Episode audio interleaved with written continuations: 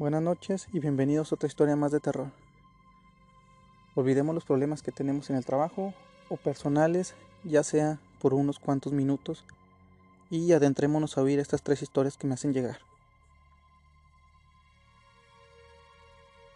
Buenas noches, quiero compartir mi historia. Cuando tenía 13 años, acompañé a mi familia al panteón. Era día de muertos, y como cada año, les llevaban flores a nuestros seres queridos.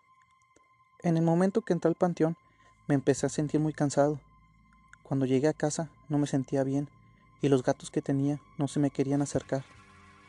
Por la noche, ya cuando estaba dormido, sentí que alguien se sentó en mi cama. Volteé y miré un bulto negro muy pequeño, al lado de mis pies. Pensé que era mi gato, así que no presté atención y volví a dormir. No pasó mucho tiempo cuando sentí que alguien se acostó al lado de mí. Abrí los ojos, pero no podía moverme. Me empecé a asustar. En ese momento no sabía qué pensar, cuando miré una pequeña mano que me abrazaba. Pero todos sus dedos los tenía rotos.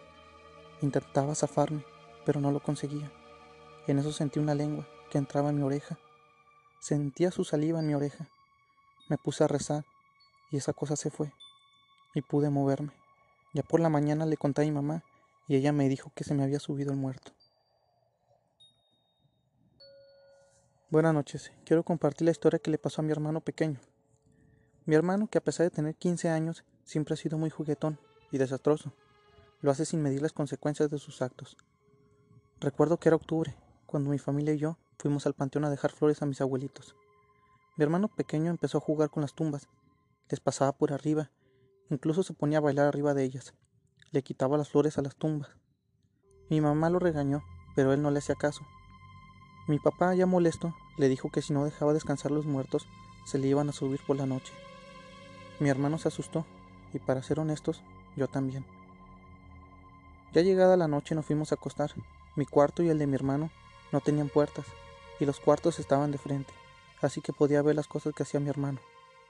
Ya entrada la noche, escuché unos pasos. Abrí los ojos y miré a una viejita en el cuarto de mi hermano. Era muy alta y jorobada. Cuando quise levantarme mi cuerpo no reaccionaba, incluso batallaba para respirar. Esa viejita se empezó a acercar a la cama de mi hermano. Levantó su mano y voló hacia el techo. Cuando se fue, corrí hacia el cuarto de mi hermano y prendí la luz, y él estaba llorando. Solo me dijo, ¿también la viste?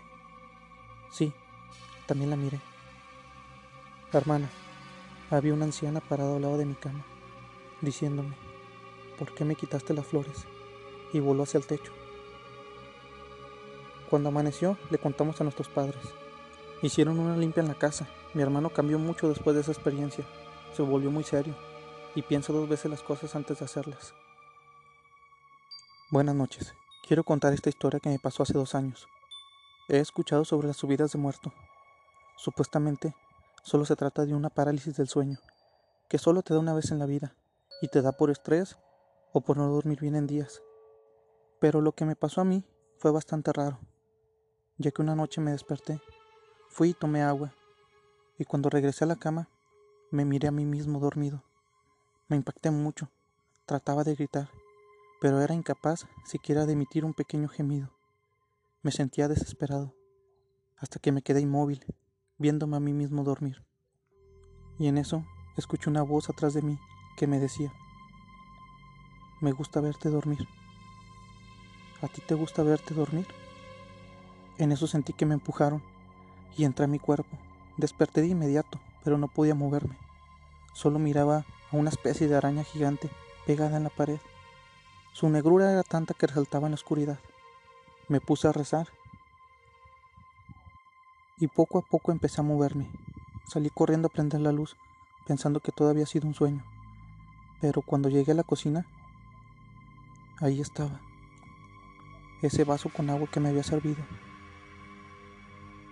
Hasta el día de hoy no he podido olvidar esa noche. Gracias por escuchar mi historia. Si esas historias te gustaron, por favor suscríbete y sígueme para más historias como esta. Si tienes una historia que contarme, házmelo saber a mi WhatsApp 8716 15 6403 o a mi correo electrónico que es duendedo gmail.com Buenas noches.